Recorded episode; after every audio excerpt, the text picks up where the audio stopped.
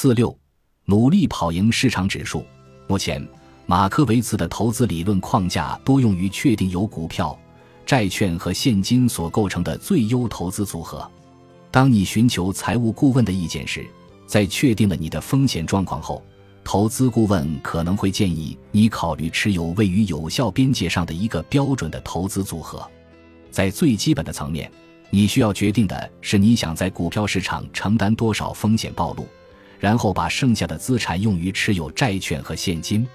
这一关键的步骤在今天被称为资产配置。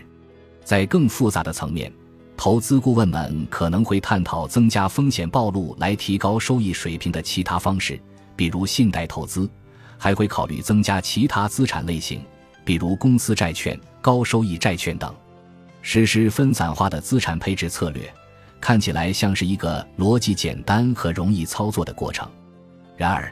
我们却可以合理的认为，假如你相信主动型投资管理的力量，那么消除马克维茨所谓的可以通过分散化加以规避的特质风险，似乎是一种次优的策略。你还记得第一章里描述的近乎超现实主义的争论吗？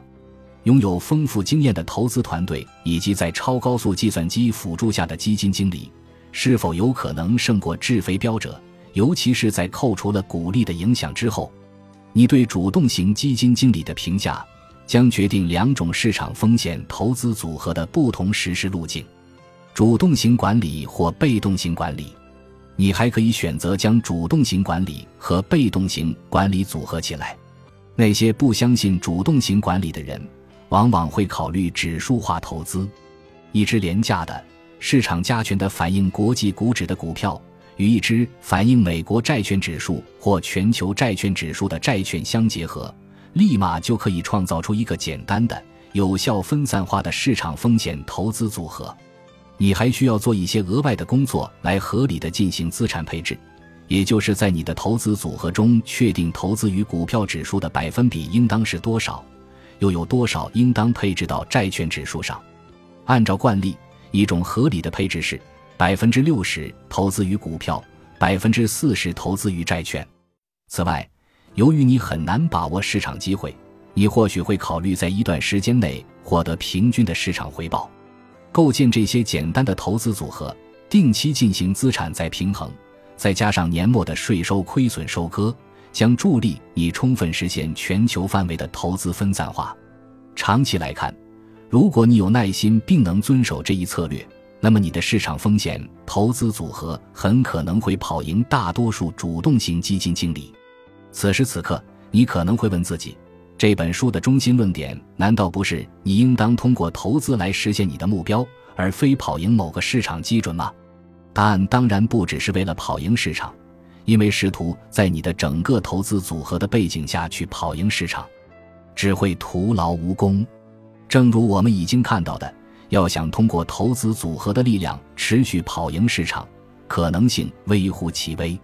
然而，在市场风险投资组合的背景下，考虑到资产配置、基金经理的选择以及证券选择的合理性，跑赢市场完全是有可能的。因此。采取主动型管理还是被动型管理已经不是问题的关键，而努力跑赢市场指数才是市场风险投资组合的主要目标。其他适当的目标有可能包括绝对的回报率、更复杂的经风险调整的收益目标，比如夏普比率，获得高于通货膨胀率的收益增长率。对于慈善基金和捐赠基金来说，这是一个特别常见的目标。有关主动型投资管理与被动型投资管理孰优孰劣的争论还在继续，且争论的方式层出不穷。这一问题的争论焦点集中于资产配置策略和个别证券选择对推动投资组合收益的权重方面。一九八六年的一篇开创性论文考察了美国九十一个大型退休金计划一九七四至一九八三年的业绩表现。论文作者加里。布林森、伦道夫、胡德和吉尔伯特·比鲍尔指出，投资政策主导着投资策略，解释了所有退休金计划平均百分之九十三点六的回报业绩。这篇论文发表于著名的《金融分析师杂志》，引导着专业投资者、财务顾问和投资委员会得出以下结论：即他们的时间最好花在为其机构和客户确定目标资产配置上，而不是花在挑选股票或基金经理上。由于受到这篇论文的影响，如今的大多数投资委员都将为其机构确定适当的目标资产配置作为其受托责任的基石。一份投资政策声明中的目标资产配置，通常被简称为政策组合。资产配置是否主宰着证券选择，是主动型投资管理和被动型投资管理争论的主题。不过，以下两个要点非常明确：如果你的基金经理不加大赌注，那么你的投资组合所产生的阿尔法将会很小，来自市场风险暴露的贝塔将会占据主导地位。此外，你的投资组合每月的业绩表现将与你选择的基准的业绩表现高度相关。如果你想获得理想的阿尔法值，那么你需要招揽几名精明的基金经理，并给予他们集中反向压注的自由。反之，假如你拥有诸多准备采取类似策略的基金经理，却限制他们的投资范围，那么你的投资组合的业绩将接近于市场基准。总体来看，主动型投资管理是一种零和游戏。即基金经理们开展的主动投资的业绩往往会互相抵消，结果如何呢？分散化的投资组合提供的主要是市场回报，因此在任何一年，通过增持或减持某一特定的资产类别，或者将资产分配给某位特定的基金经理代为打理，这些战术性小赌注将不会对你的总回报产生多大影响。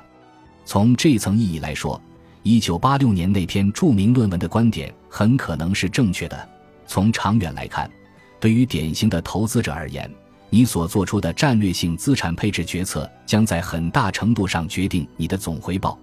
并且这一回报将接近于类似的风险暴露下的市场所能提供的回报。该论文的另一隐含观点是，为了带来巨大的阿尔法，投资者必须树立坚定的逆向思维。并且允许基金经理大胆地实施大多数人所不愿触碰的投资策略，或者适当的改变资产配置目标，以显著增加某些被严重低估的资产类别的权重。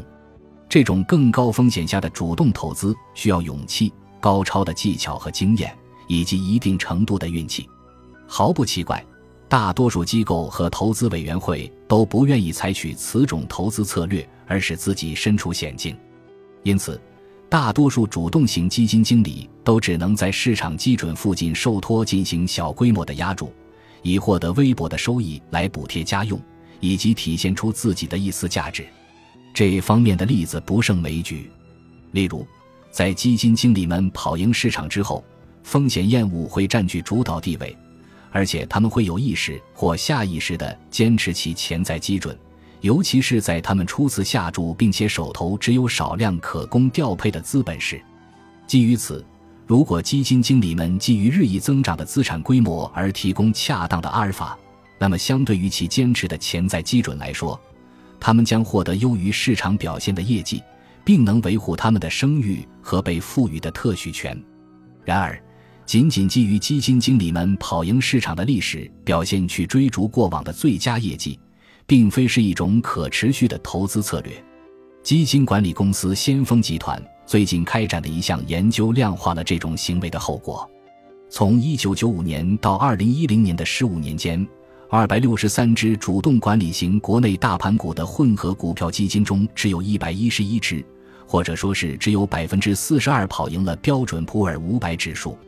即使是这样一个暗淡的数字。也没有包括二百多只没能在整个研究阶段幸存下来的死亡基金，这些基金很可能受早期糟糕业绩的拖累而难逃清算或被兼并的命运。当研究人员考虑了这些死亡基金时，他们发现，在所有的主动型基金中，只有百分之二十三幸存者创造了连续十五年跑赢市场的业绩表现。市场风险投资组合的目的是维系你的生活。而不是毁掉你的生活。选定一个有效实现分散化的投资组合，敏锐地关注税费后的业绩表现，可能是获取可持续回报的最可靠的路径。投资者小课堂：高收益债券由低信用级别的公司或市政机构发行的。评级低于最低投资级别 BBB 的债券也被称为垃圾债券。税收亏损收割，通过对组合中亏损证券的选择性买卖，以使应税资本利得最小化。